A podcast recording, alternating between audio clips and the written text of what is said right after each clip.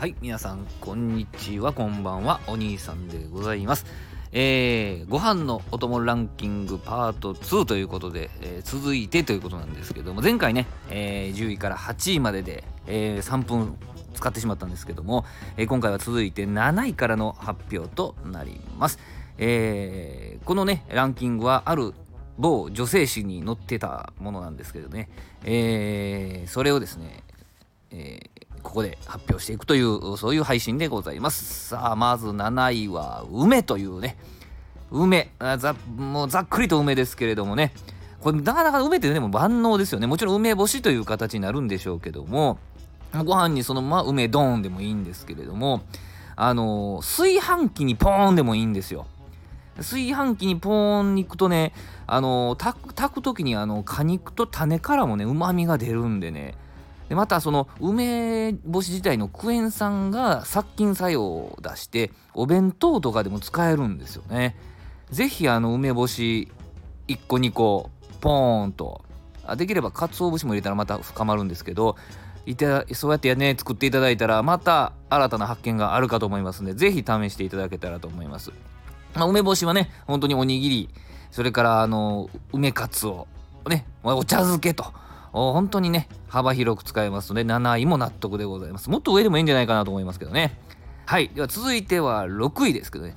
6位はですねふりかけだそうですけど何のやねんというねえー、そういうふりかけ、えー、まあ、ふりかけはね、まあ、市販のものもあります。ね、有名なところでのり玉とかもね、ありますけれども、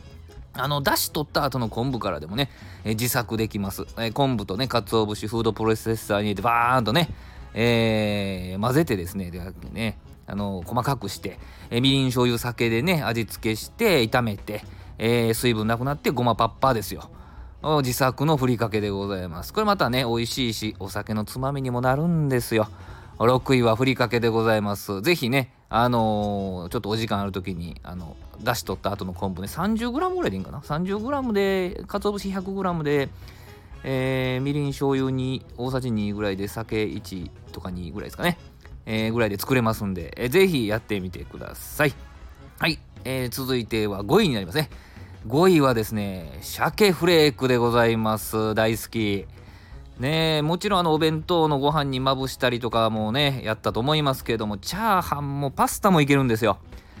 あの王将の極王チャーハンって鮭フレーク入ってんちゃうかなどどわかんないですよ。わかんないですけど鮭が見え見えたんですよね。えー、あれ鮭フレークやったんちゃうかな。まあでも鮭フレークってねえー、梅とかもそうですけどもあのおにぎりにも使えますしね。お茶漬けもいけますしね。ごまが混じったものもありますしこれも用途が幅広い。えー、これはもうね、えベスト5で問題ないでしょう。はい。またここで3分超えてしまいました。すいません。また4位から以降は次の配信でお届けしたいと思います。さあ今まであなたのお供はランキングインしてたでしょランクインですね。ランクインしてたでしょうか。もしくはこの上上位のアイテムとしてランクインしてるんでしょうか。ぜひ次の配信もお聴きください。皆さんどうもありがとうございました。